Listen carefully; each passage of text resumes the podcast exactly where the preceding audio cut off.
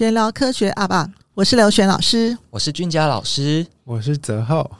好，那我们那个已经进行到那个高二下了，好，就是他发表论文在期刊，同时得到很高的研究点数。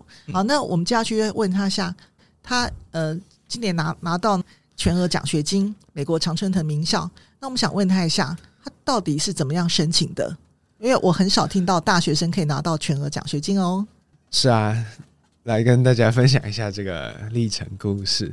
我先给大家一点点的前情背景知识好了，就是其实美国对于奖学金这件事情，呃，国际学生对他们来讲，大部分就是因为他们需要给国内学生降价，所以大部分都要让国很有钱的中国学生付很多的学费，然后来帮学校资助这样子。所以国际学生申请到奖学金这件事情，本来就是一件蛮困难的事情。那同时来说，美国只有五间学校，就是哈佛、耶鲁、普林斯顿、麻省理工，还有那个 Amherst，大家可能比较少听到。但是这五间学校，他们会你入，他不会看你的经济需求，因为他们实在是太有钱了，所以你进到学校之后，他就会直接给你奖学金。那康奈尔不是其中一间，这样。对，好，这是前情提要。所以我那时候在申请美国大学的时候。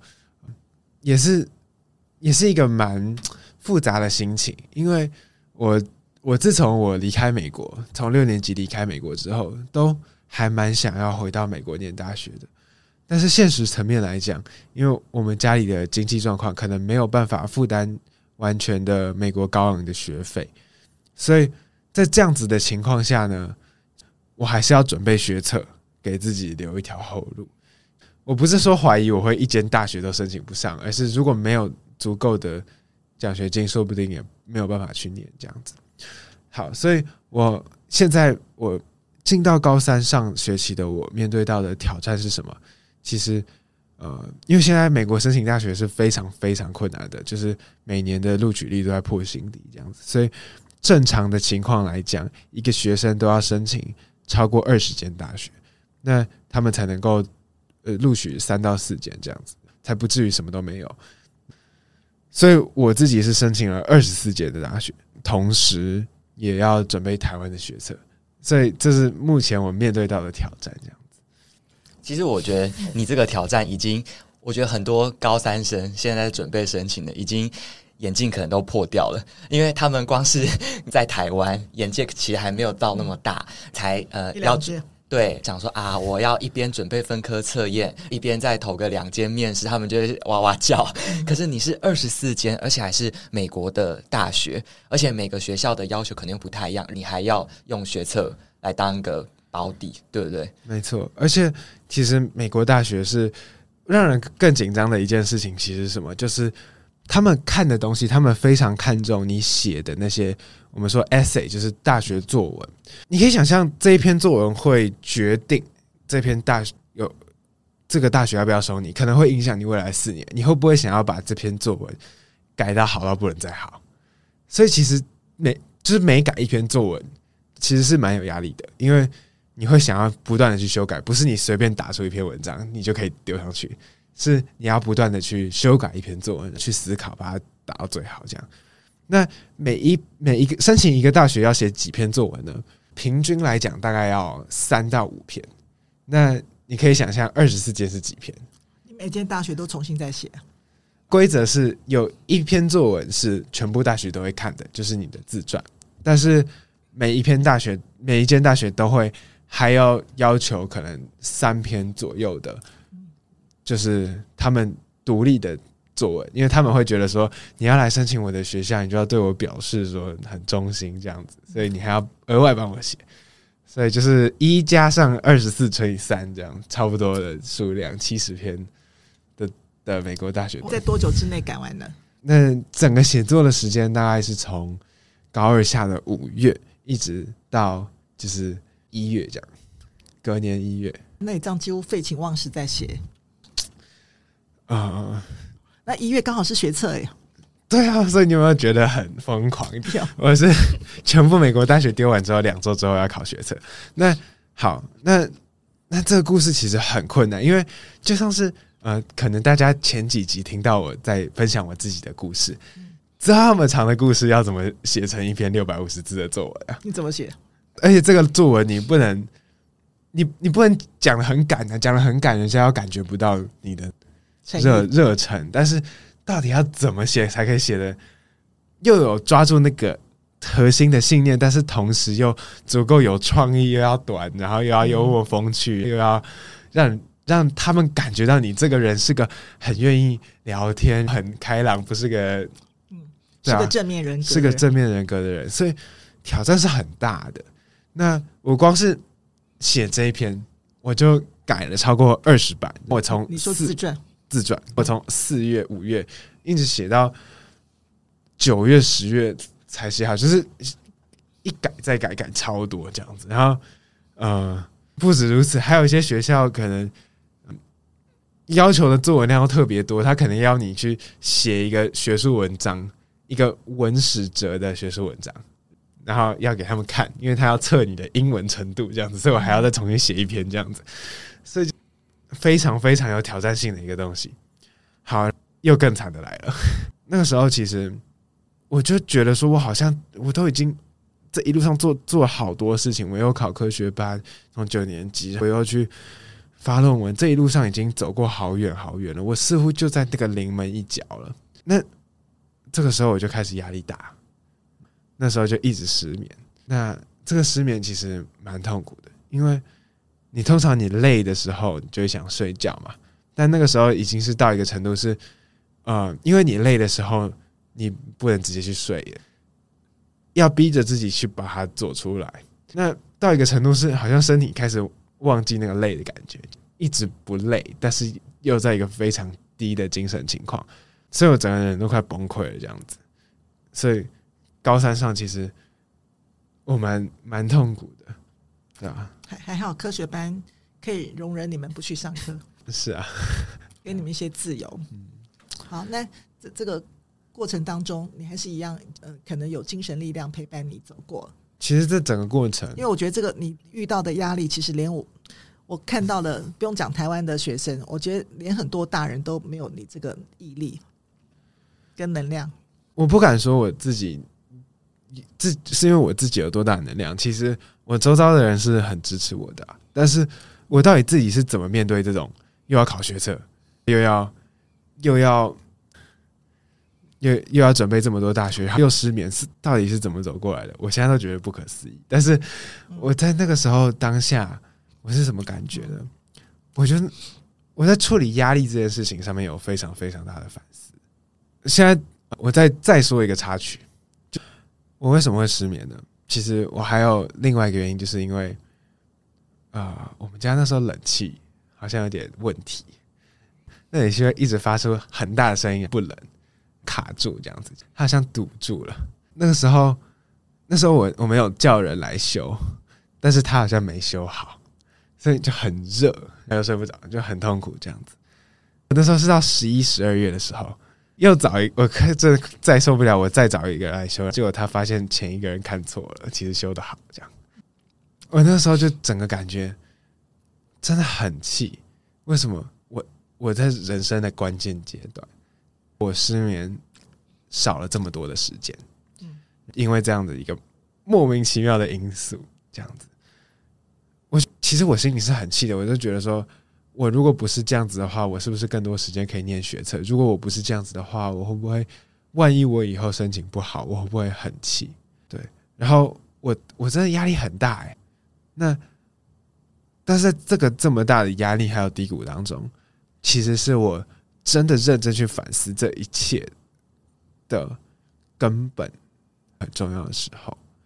这个时候啊，其实我到底是怎么走过来呢？其实。我觉得开始去思考，说我我为什么会那么大压力？是不是我觉得我已经走过来很很长一段路了？我是不是感觉我是不是万事俱备，就只差我把这一篇作文写好，但是我却写不好，那怎么办？这这些是不是都是我很大的压力？但是我就在我自己的思考当中，我就突然记得我那个时候。一开始进到科学班，或者是我一开始来刘老师这边的时候，我知道自己一无所有的心到哪里去了。我现在好像又在，因为我已经做过这些事情，反而变成我的压力这样子。我突然又觉得说，嗯，就是这真的事情，这个冷气坏掉，什么事情造成我非常非常大的不舒服，这这也不在我的掌控之内。那这个东西到底对我有什么好处？对啊，我就觉得很不解嘛。但是我同时又在又不断的提醒自己一件事情：如果我会因为一个我没有办法控制的事情，就开始偏离了我原本的道路，然后开始一直抱怨、一直痛苦，反而是会让我没有办法走出来。这样，所以我后来，我后来就一直在想，说我很久以前那个，甚至一年前那个单纯一无所有的心怎么做？然后我就开始。慢慢的去想说，那时候很感觉很深的，就我其实是怕的，那种失眠会失眠到怕。你会觉得说，我就是在想说，我梦想那么久去美国，我就算上了美国最好的大学，我如果到那边失眠会怎么样？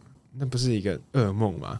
我都花了家长的钱，然后去还学不好，完蛋。但是我觉得我们人生很多很多时候自己要走这这么。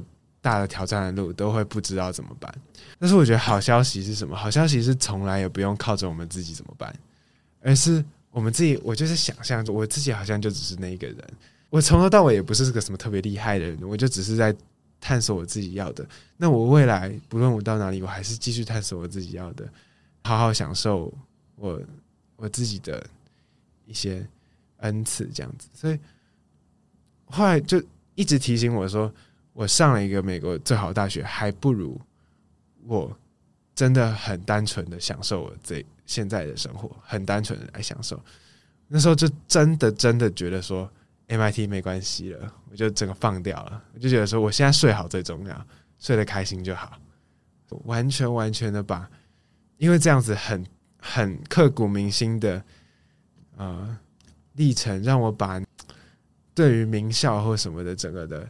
那种光环，觉得名校会救赎一切，这些整个都放掉了。因为我知道，说我没有一个单纯的心，没有一个这样子好好感恩的心，其实我到哪里都会是一场梦魇。但是如果我有了这样的心，我不论到哪里都还是可以活得很幸福。所以，对啊，这个就是我在高三上我有最大最深的一个体悟。所以这个之后，其实我睡眠也开始渐渐的改善，不着，但是偶尔会睡不着，我也不会去很气，说我那天什么冷气怎么样，为什么没有睡着？我会把它当做一个提醒，就是提醒我现在每次睡不着，我就提醒自己说，对，其实到最后也不是你自己多强，到最后你其实还是还是有很多事情是没没你没有办法掌控的，但是你就要知道说，现在有的一切不是因为自己做了什么，这样，对吧？所以，所以我后来。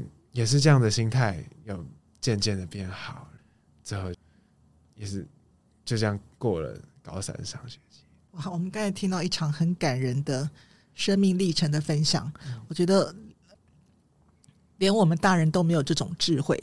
就说我们今天在做什么事情的时候，呃，怕怕失去，但是其实很多东西都不见得是我们能够掌握的，特别是在后疫情阶段。那我觉得泽厚能够有这个想法。好，那我觉得真的真的，我觉得如果是听众的话，就要努力听的原因，是因为我我觉得这个孩子的灵性层次很高，在告诉我们说，其实人生不是什么事都可以掌握在手中，我们只能努力做，然后享受当下。但是我们把选择权可能就就交给未未知的力量，好，不见得是我们能够掌握，但是我们要去努力去享受。呃，我我们。在这世上得到的一些恩赐，是啊，所以我我觉得这真的不是说说而已。其实我那个时候，我那时候呃，我美国大学要面试很多，要要去面试。嗯、MIT，我我面试 MIT 的时候是我印象最深刻的，因为我六年前就是住在 MIT 旁边，一直就是觉得好像我现在就已经要狡辩了。我现在在跟 MIT 的人面试，然后。其实你知道，大学面试的时候，你都要让对方觉得说：“哦，你真的很想来嘛？”你就比看谁更想来这样子。但是我那时候其实我有一种莫名的勇气还有自信，我就跟那个面试官说：“你知道吗？我最后想要跟你说一件事情。我知道我现在很开心跟你面试，我看起来没有压力，是因为我知道 MIT 不是我的偶像。我知道你们就算拒绝我，我也不会觉得很绝望。我觉得，我觉得就算是在这在这一路上，我已经找到很棒的自己了。那我。”我相信，我如果到你们的学校，我我会继续这个精彩的故事，我会有办法，我会继续活活好每一刻，对啊。但是最后最后，其实你也不要有压力，因为你我不会因为你拒绝我而绝望，这样子。所以我那时候是这样子跟他讲的。因为那那时候，因为他们跟我们有时差问题，哎，没有，他是现场的，是 MIT 的台湾，所以你是在台湾接受面试。嗯那那你要接受二十四所学校在台湾的面试？没有，只有长春台湾面试。那其他学校都不用面试？对。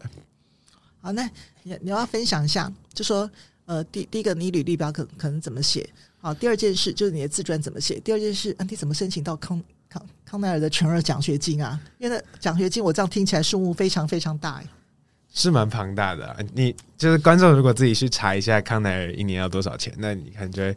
大概知道，但是我现在也不想提那个金额。而且他还提供你食宿，哎，免费食宿，哎，除了全额奖学金之外，还有免免费食宿。来，你分享一下。好，我觉得最后，最后其实的确我被 MIT 拒绝了。我在开每一个，我在开常春藤每一所学校的时候，每一所都是拒绝，只有最后一个康奈尔，他就写 Congratulations。然后他们不止这样子，他还附上了。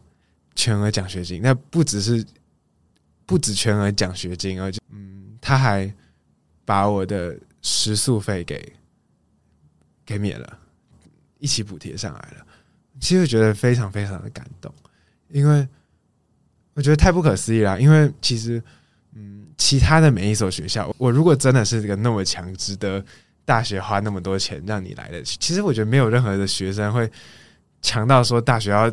拿那么多钱来，我觉得真的是个奇迹。但是如果我真的有那么强的话，那我怎么会其他常春藤没有任何一间收？其实我就知道说，你，你不能这样讲，因为他们都把经费给了那个研究生。好吧，没关系。应该说啊，其实常春藤这真的是一个很很大很大的不确定。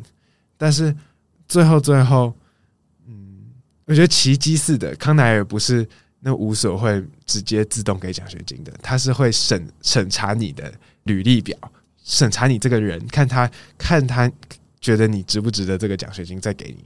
他不是像什么哈佛会收了你就直接给，他是会把奖学金这你的金额需求去纳入决策考量了。所以我本来申请康奈尔，我我本来第一志愿是普林斯顿，因为普林斯顿会直接给这样。我从来没有想过会申请上康奈尔，因为这几乎不可能，因为我一开要求几乎全额这样。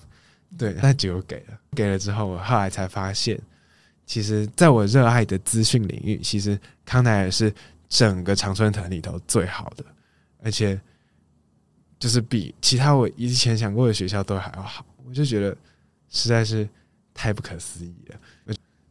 这其实这一路上的路程，其实这这绝对不是我自己能够掌控的事情，但是我也就只是活好这每一刻。我觉得我。我自己相信上帝嘛，但是我觉得这世界上有一个蛮蛮奇跳奇妙的规律。当当我一个东西没有成为我的偶像的时候，反而反而我会自然拿到它，因为我们是相信说每一个东西拿到不不是一个都是有它的目的的吧。如果今天 MIT，我觉得 MIT 是我的一切，我一定要上 MIT，我非常想上这样子。啊、真的拿到 MIT 对我生命会是好的吗？可能不会，因为我可能会就变得很骄傲，可能会压力很大，我可能会整个人都变了样。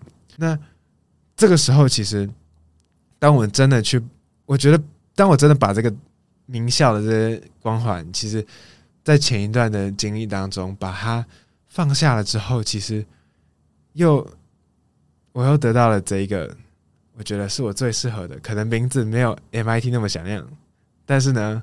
我觉得我会能够有很好的资源去发展我下一阶段，这是让我很感恩的一件事情。刚刚大部分提到的都是你自己在面对的时候，在这么忙碌的状况下，你个人做了哪些调整？可是我相信这一整个路程不会是你很孤单的面对，一定得到了很多的支持跟资源，对不对？尤其是你家人的协助。没错，嗯，那你觉得在高三申请的这一段过程当中，你的爸爸妈妈提供给你哪些支持呢？是，其实我觉得这一路上一定不可缺少我爸爸妈妈的支持。那好，先从我妈妈来讲好了。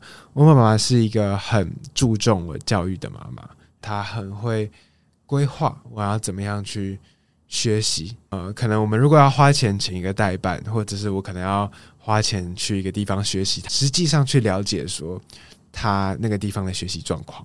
那就这边跟大家分享一些小故事。其实我妈妈看的不是大牌子。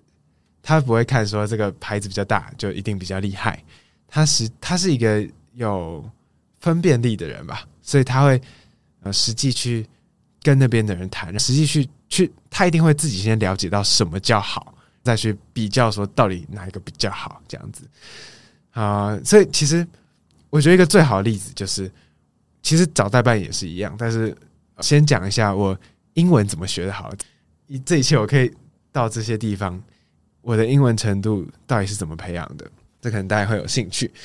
那其实，在小时候，我妈妈帮我找第一间英文补习班的时候，我那时候小学一年级，她她没有就直接把我送到可能很有名的大补习班，她是每一间补习班，她会去旁听，她一个妈妈哦旁去旁听小医生，一些一个外国老师对小医生上课。他去分辨说，这个外国老师真到底这些学生看他们的，看从他们的眼神，从他们对于老师的反应，从他们对于那个课堂材料的那种喜欢的程度去做分辨。他真的就是，就算补习班有点不想让他这样，但是他就是直接坐在那个教室外面这样听这样。他最后最后，我就到了一间我们家旁边青田街巷子里。一间超级不起眼的补习班，你走过去你都不知不会知道那是一间补习班这样子。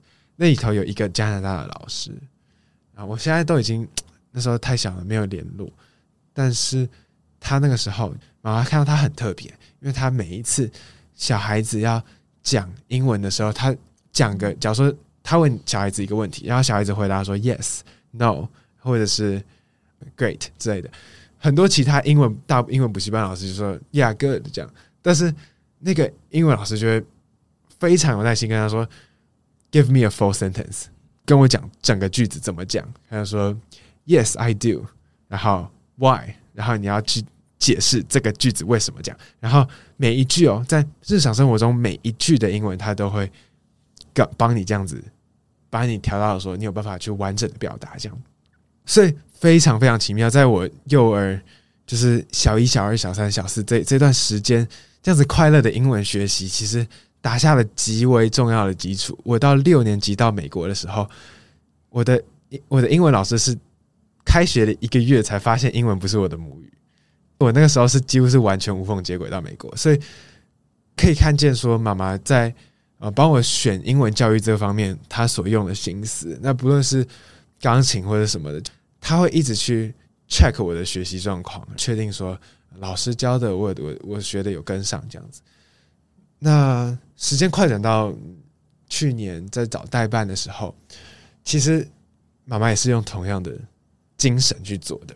那他有很多外面很多代办，就是说你你给我一点钱，然后就可以帮你申请。那你到底要怎么分辨哪个是好的呢？所以马也是到处打听，甚至他打听到一个。就是哥伦比亚大学的英英文教授，他那时候有在有在帮学生申请，他就在那边跟他讨论说，到底申请一个好的自传要要具备什么样的条件，到底要经过什么样的过程，才有办法去产出这样子一个好的自传。所以，如果有一些代办就只是胡乱说，你把你的履历丢给我，我就可以帮你写一个自传，那这可能就是胡乱的这样子。所以。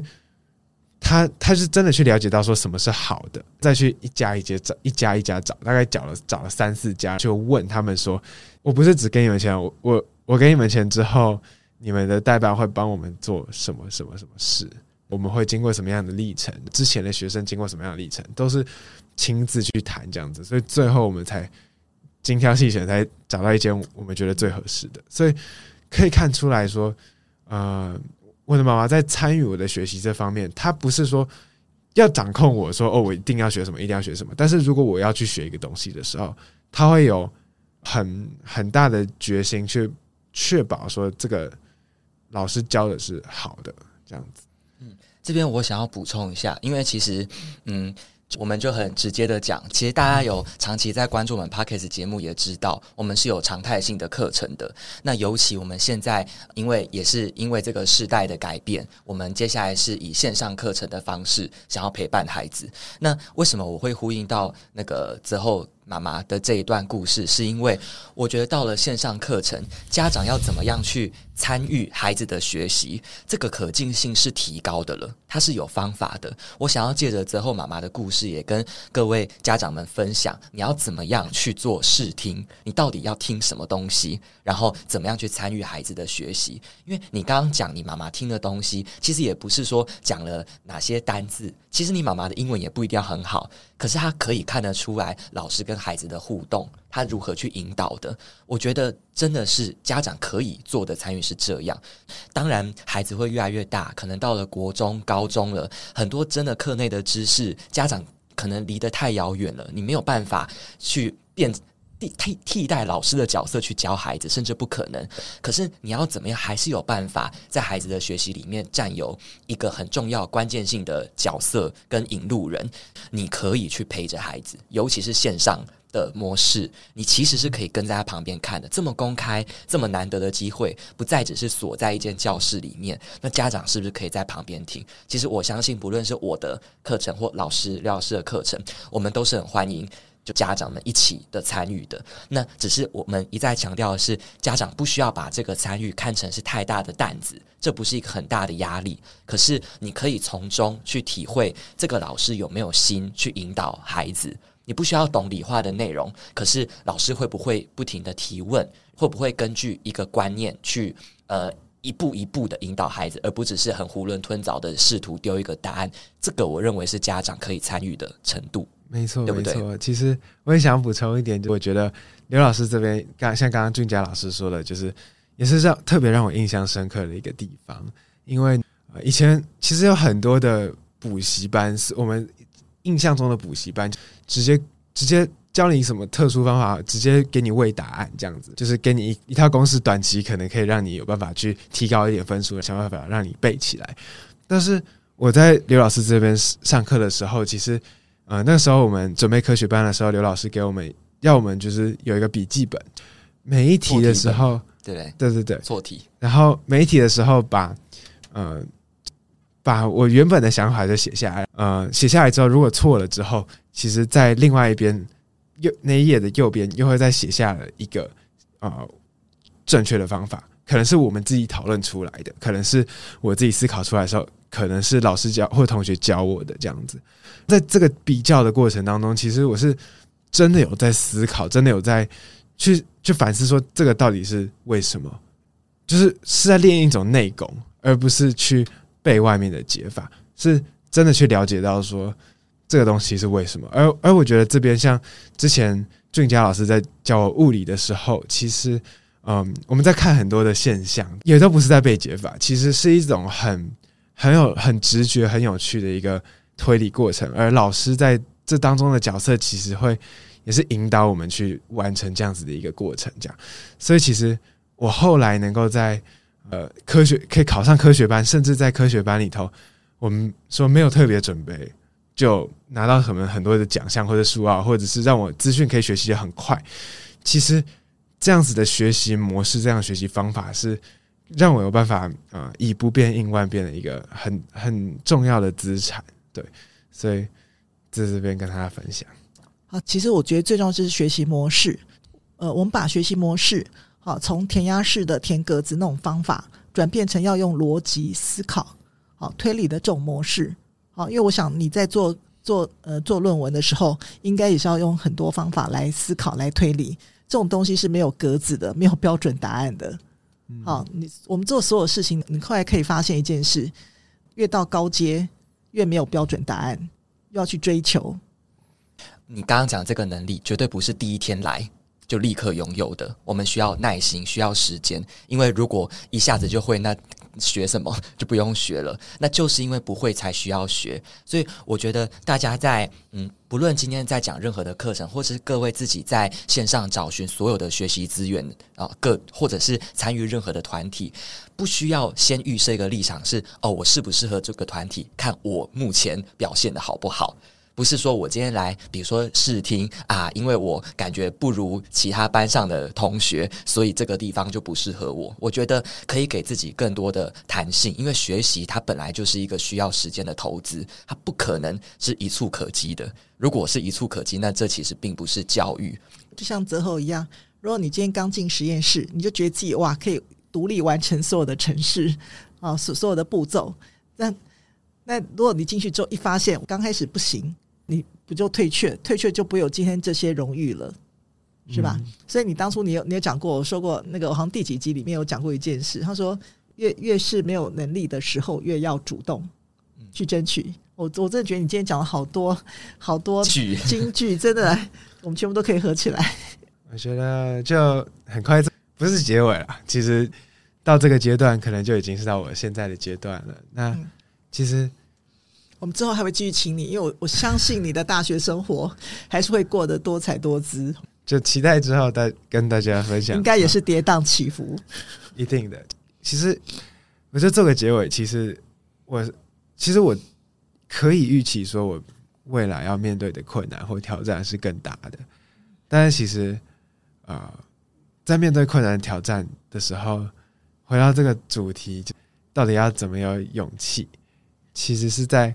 很多的未知当中抓住抓住已知，已知什么？其实不管怎么样，我们会我们会 will be okay，我们会我们会安然度过的。我们是被爱的，所以抓住这样子的已知，其实就会让我有勇气去冒险，也可以鼓励可能一些一些人，我不知道听了这些故事。对你们来讲有什么样的想法？但是呢，我觉得也不要有任何的压力，但就只是当一个分享。如果能够有收获的话，也是我会很感动。今天我觉得这四集下来真的是非常感动的生命的故事，已经有很多人跟我预约说一定要听泽后的故事。嗯，好，那那个我们今天到这边，我们都很开心。好，其实我们一直享受这跟泽后这个对谈的时光。好。那我们之后呢？等泽后他这个开创新生活之后，我相信他有很多跌宕起伏的一些经历。我们等他累积一下之后呢，我们再请泽后来跟大家做分享。嗯、好，那我们这一集到此结束。好，也谢谢各位大呃大家的收听。好，好拜拜，谢谢，拜拜，拜拜。